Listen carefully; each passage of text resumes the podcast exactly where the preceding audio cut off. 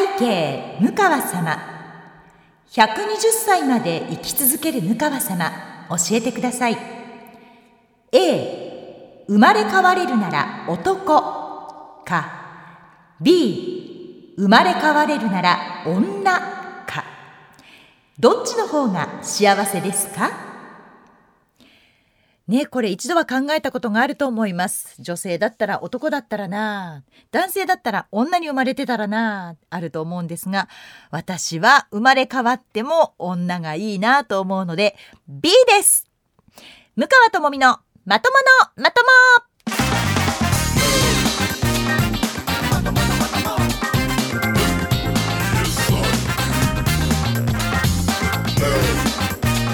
2021年12月25日の土曜日夜9時配信となっております。向川智美のまとものまとも。皆さんいかがお過ごしでしょうか？メリークリスマス!ということでクリスマスの夜ですね。どうでしょう？ご家族でねケーキを囲んだりとかパーティーしたりとかっていうご家庭もあるのではないですかね。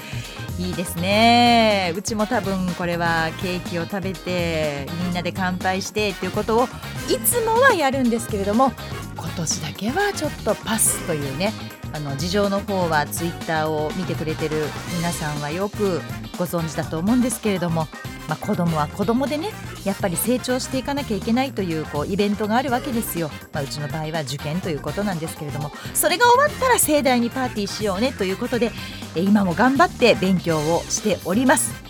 さあ、えー、MBS ラジオポッドキャスト番組「向川智美のまとものまとも」まとまとということでお送りしているんですけれども第2第4土曜日の夜9時配信なんですがなんと今回がこの2021年では最後の配信になるわけですよね。これ何回？今日で8回か8回配信をしたわけなんですけれどもいかがでしょう？皆さんなんとなくこう番組形になってきましたか？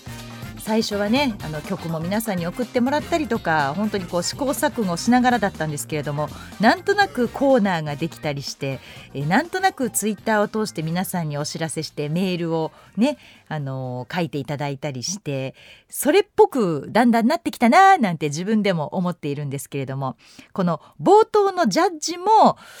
まとまとの中ではちょっとこうまあ名物コーナーといいますかねオープニングを飾るにふさわしいなと思って私はとても気に入ってるんですけれども今日の「生まれ変われるなら男か女か」どっちの方が幸せですかここまでがセットですからね幸せになれる方。でこれはラジオネーム息子デラックスさんからいただいたメッセージなんですけれどもメールの方には「僕は容姿が良かったら女に生まれたいですが容姿が悪かったら男の方が幸せになれると思っていますというふうに書いてくださっていました。ここですよね息子デラックスさん。甘いね。甘い。容姿は女子だけではないです。男子にも今望まれています。なので容姿が男性でも女性でもよかったらどっちでもいいんですよ。でもし容姿が悪かったら悪くても女の子には愛嬌というものがあるんですね。こうなんだろうな顔だけ見たら全然美人じゃないんだけれども喋る雰囲気とか仕草とか笑い方とかちょっとしたことであ可愛いっていう子って周りにいません？っていうのがやっぱりできるので女子は私別にそんなに顔にこだわらなくてもいいかな性格がいい方がいいかなと思います。でそれでいくとやっぱり同じことが男性にも当てはまるんですよね。まあ、うちの会社も新人アナウンサーが増えまして若い、えー、男性アナウンサーと私ロケに行くことも多いんですけれどもあこの子かわいいなとかあこの子こういうところが気利くなとかっていうのをこう息子目線でやっぱりこう見てしまうわけですね。でそうなるとあまたこの子と一緒に仕事したいな。またこの子とロケに行きたいなっていうふうにやっぱり思わせることができるかどうか。やっぱり人間性なんですよ最終的には。となるとどっちが幸せですかって言ったら私は自分が、まあ、あの出産をしましたので子供を産めるっていうのは女性にしかできない。プラスアルファの出来事なのでぱり出産子供を一回産んでみてやっぱりまた産みたいなっていうふうに思うのでうん、うんやっぱり女性かな生まれ変わるなら女性の方が幸せかなというふうに思いました。容姿は本当ねどっちでもいいと思う。悪かろうが良かろうがそれはいいに越したことはないですよ。でももう容姿がむっちゃくちゃいいけど性格が悪い人なんてむちゃくちゃ世界にいるでしょ。ねこれ容姿がそこそこだけど性格がいい人の方が絶対モテるしうん、絶対皆さんから愛してもらえると思うのでそんなに姿形なんでもう気にしちゃダメですって。で二十歳までは親のせいね自分の顔は。でも二十歳以降は自分で作っていくものが顔ですから。私自身が今53から4になったこの顔というのは二十歳以降は私が作ってきた顔なんですね。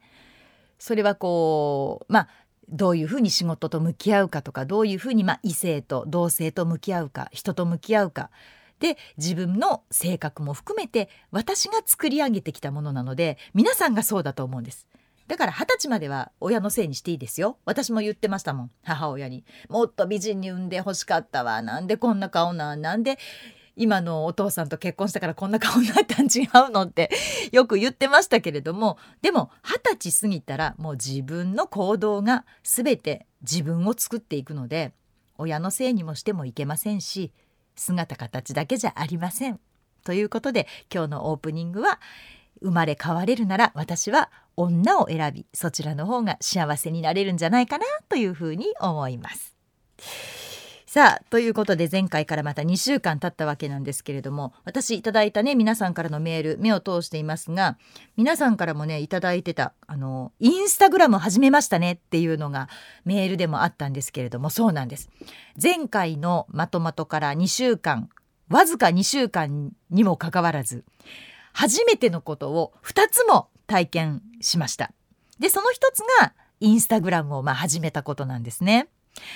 でツイッターをやり始めたのがまあ1年1ヶ月前なんですけれども写真の方はもういいかなって、まあ、実際思ってたんです。なんでインスタやらないんですかって言われるたんびにいやまあアナウンサーだから文章を書くっていうのはこうね自分の力にもなるけど写真ってどうよってちょっと思っていたんです。だけどまあ ツイッターをその進めてくれた長男がそろそろ次のステージに移ろうか と私の方に話しかけてきまして「お？次のステージとは何?」と聞いたところまあやっぱりインスタぐらいまではやっといた方がいいよと高一の長男が言うわけですよ。でまあ長男が私のことをどうしたいのかちょっとそこはよくわからないんですけれども彼の中ではなんかこう、まあ、50代の自分の母親がこうあってほしいというイメージが明確にあるらしくインスタをやろうとでもちろん僕が教えるからということでもう本当にあのきっとやらないだろうなと思っていたインスタグラムに手を出しで長男にいろいろ教えてもらいながらやり始めることができました。でやってみるとやっぱりあの面白いんですよね。綺麗なものを見つけると写真撮りたくなるし面白いことがあるとやっぱり写真撮りたくなるしっていう風にもうずっと携帯を持ち歩くようになりました。私割と携帯カバンの中入れっぱなしとかデスク置きっぱなしとかって多いんですけれども 携帯をちゃんと持ち歩いて何かがあったらすぐ撮るみたいなことをするようになったしでインスタを通してあのー、この間もねアメリカからインスタってやっぱり世界中から見られるじゃないですか。私の写真に対して「Beautiful」ってコメント付きでいただいたんですよ。でそんなんを見るといやそうよねあの世界中で私のインスタって見られるのよねって思うとこれまたねあのお友達が広がっていくんじゃないかなという気もしているんです。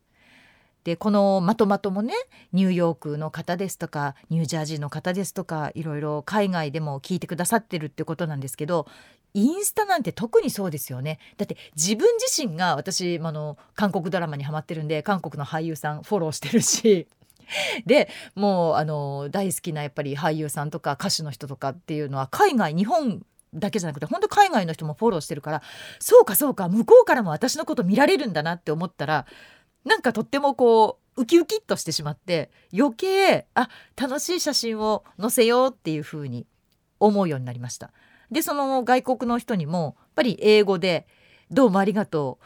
う日本人の女性をアメリカの人ってどんな風に見てますか?」なんて頑張って英語で書いてみたりとかしてるのでちょっとこうやっぱり世界が少しずつ少しずつ広がっていってるかなというふうに思います。でも最終的に、まあ、うちの長男が私をどうしたいかっていうのは改めてきっちり聞こうかなというふうには思っています。でもう一つあの始めたことというか初めてやったこと経験なんですけれども、まあ、YouTube の生配信ですよね。あのメッセンジャー相原さんとの生配信にはあのちょっとまあゲストみたいな形で出させていただいたんで普通にまあ喋っているあんまりこう YouTube みたいなことを意識せずにやっていたところはあったんですけれども今回あの松井愛ちゃんと一緒にまあ、MBS のアナウンサーとして2人だけの出演でその YouTube の生配信をやったんですがこれね楽しいなって正直思ったんです。で何が楽しいかっていうのがリアルタイムで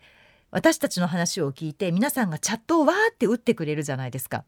でそのチャットを読みながらそれに対してまたこっちも反応するっていうそのやっぱり双方向のリアクションが直でできるっていうのはすごいなって。で結局放送って私たちが喋りたいこととかあの面白いことありましたよこんなのどうですかって皆さんに聞いてもらう。でまあツイッターとかで時々こうリップはいただきますけどその場で反応ってなかなかもらえないけれどもそうか生配信っていうのはこうやってチャットで皆さんのご意見いただけるんだっていうのが私はとっても楽しかったんですね。で、まあ、もちろんツイッターもそうなんですけれども私が楽しいなとかありがたいなっていうふうに思うのはテレビとかラジオをま見聞きしてくださっている皆さんのそのリアルな声を聞けること。そのリアルな声を届けてもらえることっていうのがツイッターにしてもその YouTube にしてもすごく嬉しくて、まあ、中にはいますよ。友達かいみたいなリプを返してくださる方も。私の何を知ってんねんみたいに突っ込みたくなるようなことを書いてくる人ももちろんいますよ。でもそれもひっくるめてあそうか私の書いた文章に対してこんな風に思うんだなとかあ私が写っている姿に対してそういう風なリアクションをしてくれるんだなっていうのがこうリアルにこう私に届くっていうのはとても嬉しくとても楽しかったです。でこれはあの今回はまあね「風神雷神」っていうすごいタイトルがついていたのでまああのそっちに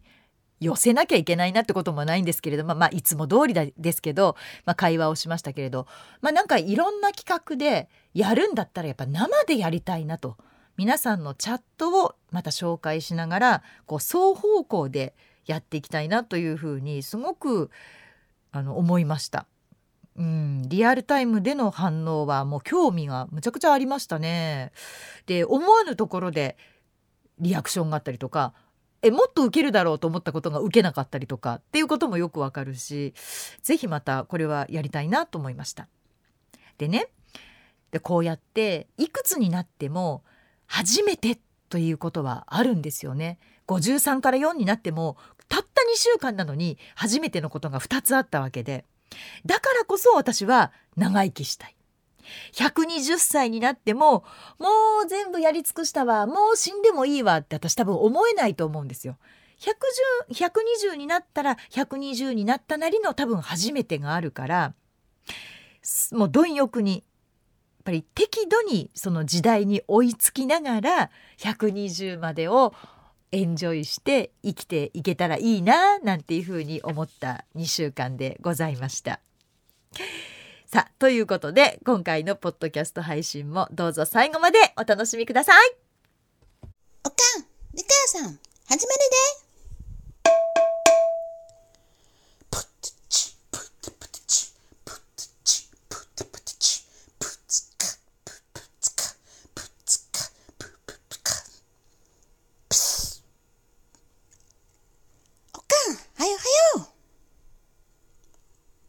シャラシャランランランラともみ、ムカともみのまとものまとも。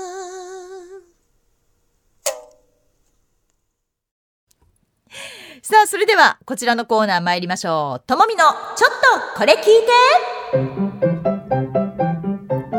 さあこのコーナーは私向川智美が最近気になっていることをちょっと聞いてもらうコーナーでございます、まあ、ちょっとちょっとと言いながらどうしても長くなってしまうんですけれどもまあそれだけ私も言いたいことがある皆さんに伝えたいことがあると思ってお使いお付き合いをねいただければいいと思います。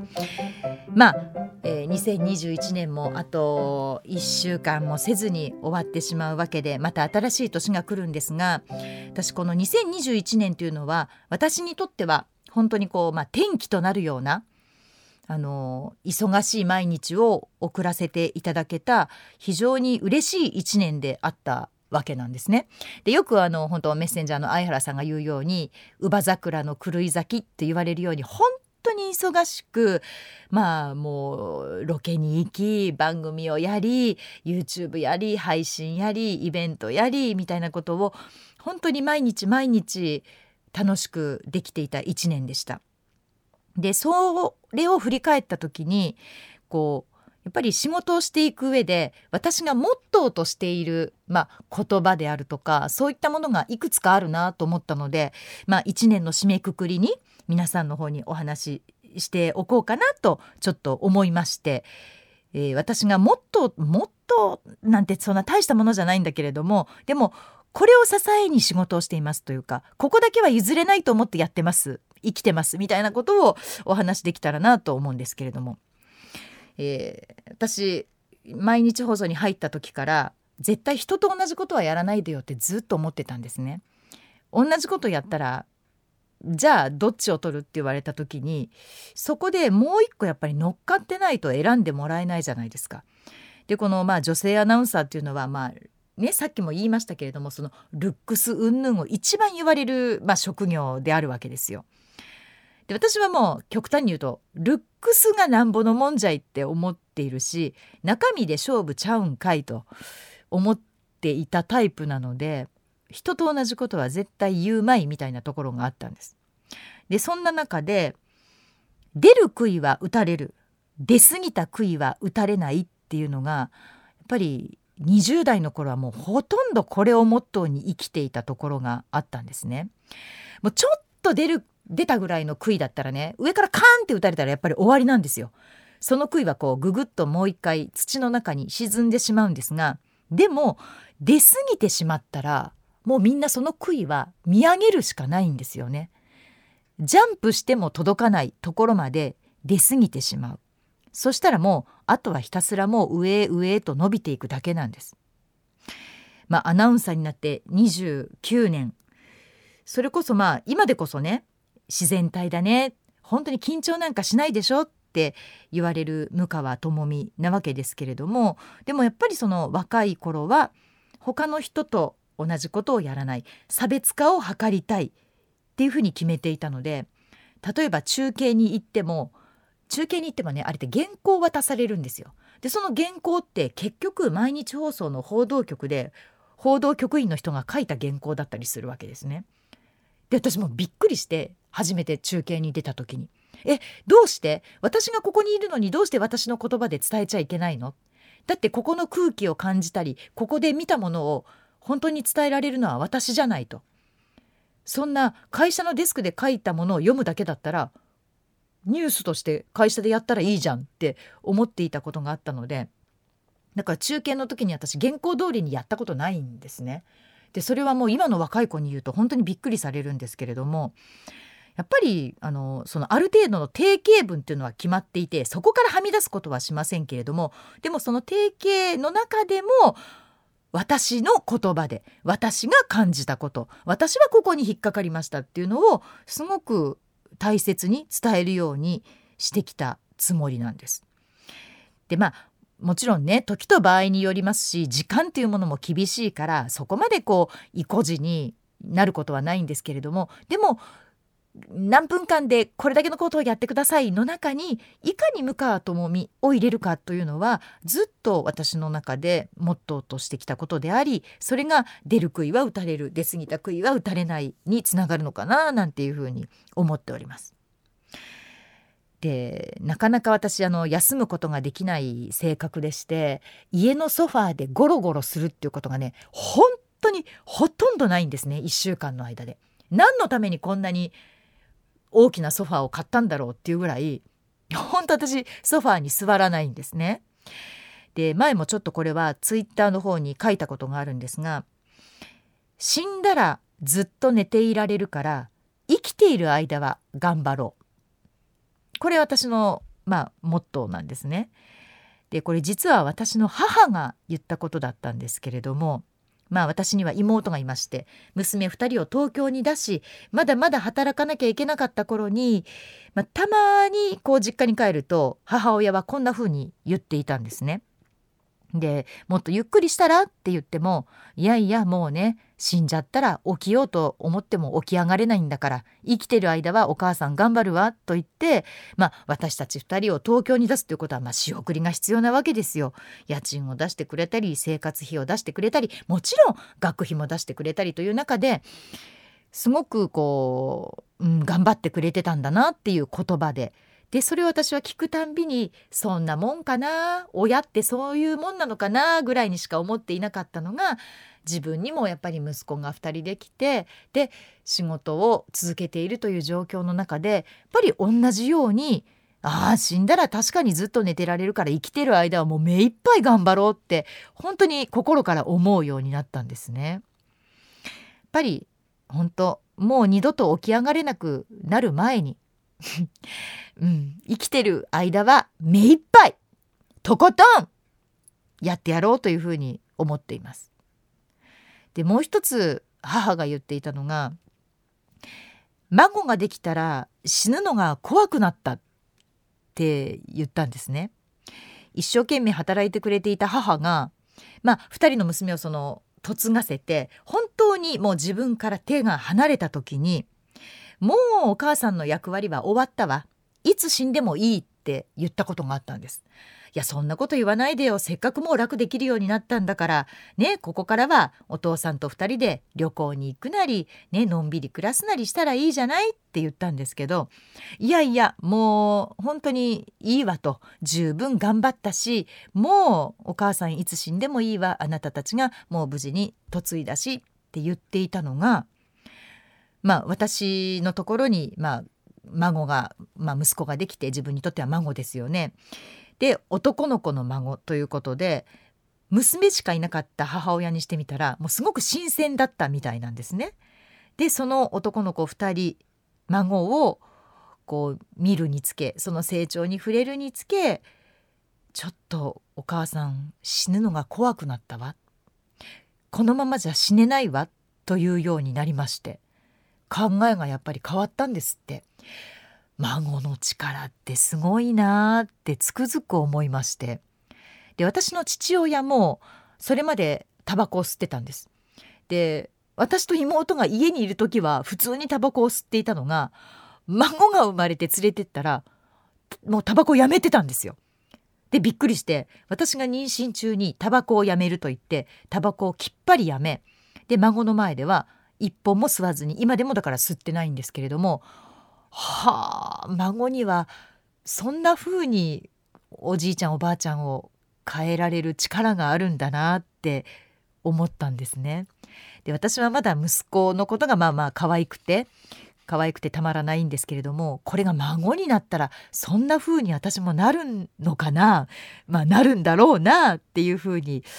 思いましてこれまた、まあ、120まで生きる一つの理由でもあるんですけれども頑張っていこうと。で私の場合はこうよくみんな人生折り返しって言うんだけれども私は折り返しはないと思ってるのでずっとまっすぐ一直線に走り続けて最後はピンピンコロリで死のうと120歳まで生きるというのが目標なんですね。でまあそれにつながる言葉としましてはうかうかしてたら死んじゃうよ。いつも思うんです。本当に日々毎日しっかりと大切に生きないとこのご時世何があるか分かんないです。朝行ってきますって言って出かけてもしかしたらただいまって帰ってこられないこともある。それはまあ事故があったりとかいろんな事件もありますしそういうニュースに触れるにつけうん家族に対しても「行ってきます行ってらっしゃい」っていう「おかえりおかえりなさい」まあ「おはよう」とかそういう挨拶もすごく私丁寧にするんですね。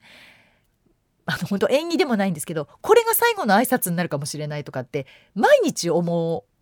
うようになったんです。こんなご時世だけにやっぱり何が起こるかわからないから地震も多いですう自然災害なんて避けようと思ったって避けられないし。本当ねもう最近ニュースを見てると怖くて怖くてしょうがないです。自分自身もうかうかしてたら本当にあのいつ死ぬか分かんないから毎日心して悔いなく寝る時にあもう私今日このまま目覚めなくても大丈夫だぐらいの勢いで生活しよう生きて生きていこうっていうふうに思うようになりました。どうでしょう？これってあの年末に向いてる？こんな言葉って。でも1年間振り返ると私これをやりながら生きてきたな。なんとなくこうまあもともと性格的に手が抜けない人なのでどんなことも断られあの頼まれたら断れないし全部ちゃんと受けるし受けたことは真っ向から真剣に取り組むタイプなので、うん、そんなにこうふわふわと生きてきたつもりはないんですけれどもでも1年振り返ってみると本当に今言った言葉は私を支えてくれてる私の根本にある言葉なんだなっていうふうに思いました。いかがでしょう？あの一つでも皆さんの何かこれからね先生きていく中であそういえばムーヤンがこんなこと言ってたなみたいな感じで思い出していただけるといいなと思ってちょっとお話をさせていただきました。ぜひね2022年も一つこう目標を決めて一個なんかキーワードでもいいと思うんですよ文章じゃなくても。私もお正月には家族全員に目標を言わせるんですね。で言わないとお年玉あげないんですけれども「はいじゃあ今年の目標何?」って「今年の目標何?」って全員が発表してからお年玉を渡しておせちをいただくっていう風にしてるんです。で私もだからもう年末になると来年はどうしようかなっていつも目標を考えるんですけれどもやっぱりねそういう区切りみたいなの一個大切だなと思うので是非あの今日私が話したことを参考に全然あのそんなんしんどいわそんな生き方って思う方がいても全然構わないんですよ。もちろんそうだと思います。私の生き方は傍から見てるとしんどいっていう人いますもん。私の旦那さんもそう言いますもん。もうちょっと楽でええんちゃう？もうちょっと楽に生きたらっていうタイプなんですねうちの主人は。で私はその楽に生きたらっていう人を見て何楽に生きとんねんって思うタイプなので 真逆なんですけどでもだから成り立ってるんですね家として。2人ともがガーッと同じ方向に行くと、まあ、崩壊しちゃうからそこでこううまく反対のことを言ってくれる人がいるからバランスが取れるっていうこともあると思うので是非とも皆さん何かこう一つキーワードを決めて2022年来年も頑張っていきましょう。ということでともみのちょっとこれ聞いてでございました。こんにちは、ムカです。ムカともみのまとものまとも、これを聞かなきゃ知れないよ。お願いお願い、みんな聞いてよ、聞いてちょうだい、お願いね。ムカともみのまとものまともさあ、それでは皆さんからいただいたメッセージご紹介していこうと思います。まずこちらはラジオネームきびちゃんだんごさんです。向川さんこんばんは。こんばんは。月2回の放送もあっという間に来ます。いつも楽しく放送を聞いています。ありがとうございます。向川さんは整理整頓が得意とおっしゃっていましたが、お洋服はどのように管理されていますか？高そうなお洋服も年々たまり、クローゼットに収まりきらない数だと思います。私も年齢の割にはおしゃれが好きで、お洋服も流行りを取り入れ、シーズンごとに買っていくため、どんどん増えていき、収納に困っています。向川さんは高いお洋服も何年くらい着なかったら処分しますか？年末に向け整理整頓したいためアドバイスいただけるとありがたいです。といただきました。ありがとうございます。そうなんですよ。でもね不思議だと思いません？そろそろ寒くなってきたなと思って冬物を出そうと思うでしょ？で洋服の入れ替えをするとあら着るものないわって毎年思うんですよこれ。不思議で。着るものあるんですけどあれ？私去年何着てたっけ？っていうぐらいやっぱりね流行のせいなのかな？どうしてもほら今年はこんなニットが流行りですとか今年はチェックですとか色で言うと茶色ですみたいなやっぱ流行があるからそれにはまってないと着るものないわって思ってしまうんですよ。ですぐに買いに行っちゃうのね。だから着るものあるのにもう増える一方で私も本当にきびちゃん団子さんみたいに収まりきらない。これどうにかしないといけないなと思ってで近所にまあ、私もちょっとね年の割に若い格好をしたがるので、まあ、そこは反省なんですけれども近所に、えー、大学2年生3年生ぐらいの女の子がいるんです。でその子がいつもあの私のことママッチって呼んでくれるんですけどママッチっていつもおしゃれな格好してるよねって言ってくれるからその子に私あげたりするんですこうあんまり着てないお洋服とかちょっとこれはいくらなんでも派手だわとかもうこれは履けないわみたいな短いスカートとかっていうのをいらなかったら捨ててねでもこれ多分似合うと思うよって言って、ま、ご近所の大学生にあげる53から4がっていうことをやったりとかあと着ないものはワンシーズンだから1年着ないものはもう着ないって私は思ってるんですね。1年着なかったものは多分ねもう次のシーズンも着ないっす。だから2年3年置いとかない。私のサイクルはだから早いですね。でそれは東京に妹がいるので妹にこう写真で送って「これいる？これいる？これいる」っていう風にまあいるって言ったら送ってあげる。であと、えー、私の旦那さんの方にも妹がいるのでその妹にも写真で「これいる?」って言って送ってあげる。でどうしてももうこれはっていうものは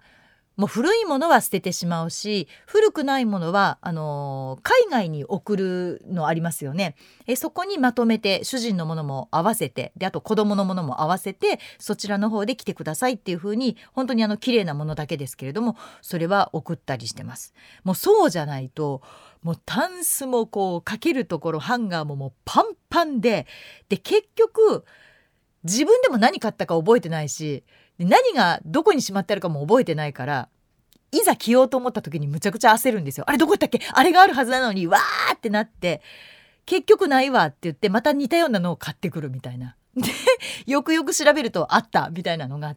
よくあるのでそこはねあの私も綺麗にあのお洋服はきっちりきっちりやっていこうと思って今努力しているところですだからまあ捨てるもそうですけれどもまああげるあとはどこかに送るということも含めてで今ほらねメルカリとかでも結構売ってるじゃないですか。だそういったことも利用したらいいのかなというふうに思います。いやすっきりとしてね新しい年を迎えてください。きびちゃん団子さんありがとうございました。さあでは私今日これすごく楽しみにしてたんでこれもやっちゃいますよ。これってちるいねちるいね。ねちるい音楽が流れてきましたよ。ちるい皆さん覚えてますか？今年の流行語に選ばれてるんですよ。どこで流行ってたんやっていう言葉なんですが。いや流行っていたんだったら私たちも使えるようになろうじゃないかということで皆さんにちるいメールを送ってくださいというふうにお願いしたところ2通来ました。ありがとうございます。あのもうちょっと頑張りません？あの皆さんが忙しいの分かります？私も忙しいから。でもちるい難しいかな？ちるいメール、ま、ちょっととりあえずご紹介しますね。こんな感じですよっていうのであのこれは年を越しても募集します。皆さんが思う50代60代、まあ、40代若い方も聞いてくださってますけども皆さんが思うちるいっていうのをぜひ知りたいので引き続きこれは募集しますからお送りください。えー、こちらは大阪市の宮古島区からいただきました、えー、ちるいメールのコーナーというふうに書いていただいておりますね、えー、こんばんは向川様。いつも楽しく拝聴をしております。最近の言葉で「ちるい」という言い方ですが自分は向川様の入社当時から存在そのもの一挙手一投足に散るっております。最初はお顔を拝見するタイミングが取れずお声だけでしたが上泉さんと開局特番だったと記憶しておりますがラジオをされた時のお声に散るいました。そしてようやくテレビ画面で拝見できてなお散るいさんまさんとの絶妙なやり取りにも散るいました。正直定年退職までおしゃべりしてくれれば嬉しいなとは思いましたが現実は寿退社されると思って次はどのアナウンサーを散るればいいかがまさかまさかの永年金属こちらがわずかに上ですが同世代としての憧れです。こんなことなら自分も夢だったアナウンサーになるべきでした。今でこそ普通人ですが10代の頃は周囲の人に将来はアナウンサーにと言われた逸材でした。あとどれくらい散るれるのか分かりませんが1分でも1秒でも散るらせてください。採用されるとは思っていないのでまとまりのない文章ですみませんって本当そうですよね。まあでもこれだけ長い文章に散るいをまあ散りばめてくれたわけですけれどもあのこんなんでもいいですよ皆さん。必ずしも、まあ、使い方として合ってるところとまあんっていうところはありますけれどもでもこのね向川様の入社当時から存在そのもの一挙手一投足に散るっておりますってこれよくない？これはいい文面だと思うんですよ。こんな感じで。別にまあ私のことを散るらなくてもいいので。この方はねたまたま私を散るってくれましたけれどもこんな感じであの散るいを使ってくれたらなというふうに思いますね。あとこのさんまさんとの絶妙なやり取りにもまあこれはそうですね「ち散るいました」って書いてありますけれども「散る散るりました」かな？変形するのかな？っていうね、まあ、ちるい思いを感じましたっていうふうにやってくれるとうれ嬉しいですねこれね。まあちょっと長かったんですけれどもでもこういう、えー、努力が嬉しい。この努力がちるいですよ。やっぱりね。では続いてお手本です。皆さん。ちるいメールのコーナー宛てに酒のみこさんがくださいました。いいですか？この酒さんがちるいをこれがお手本だと思って皆さん聞いてくださいね。向川さんこんばんは。先日純喫茶でお茶をしていたところ一人の若い男子がカランコロンと扉を開け入ってきました。見た目は金髪で服装もちょっとやんちゃそう。椅子に座りその子はスマホを見るわけではなく一冊の小説らしき本を取り出し読みふけっていました。向川さんこれってチルくないですか？酒さんさすがです。これはチルいです。これはねむちゃくちゃチルいです。まず場所が純喫茶。スタバとか行かないのよ。やっぱり。若い男の子だけど。で金髪で服装もちょっとやんちゃそうなのに普通だったら椅子に座ったらまあスマホを取り出すだろうなと思えてみたものの出てきたのが一冊の小説らしき本。ちるいねこれはちるいこんなんがいいです。私好みです。皆さん分かりましたか？さけさんこれナイスお手本です。ありがとうございます。そういうことなんですよ。だこの場合はだからギャップを使ったチルさですよね。若いんだからスマホでしょ？こんな金髪でちょっとやんちゃそうだし。ま あでももう純喫茶っていう時点でチルーさはだいぶ入ってるなこれいいですね。あの若い子が私ちゃんと挨拶してくれてもすごくチルい気分になるんですよ。でそれがやんちゃであればあるほどおはようおはようございますって挨拶した時におはようございますとかで行ってらっしゃいって言った時に行ってきますとかって言ってくれると全然赤の他人ですよ。その人が言ってくれるとわちるいわいやなんかこう心がほっとするわっていうかあいいわって思うんですよね。そのギャップはちょっとチルさには必要かもしれないっすね。ぜひこういったちるいメールまだまだ募集していますのでお待ちしております、えー、メールの宛先いつも間違えるので皆さんあの私のツイッター確認してね。あそこから出てくるところが間違いないので一応言うときますよ。ムーアットマーク MBS1179.com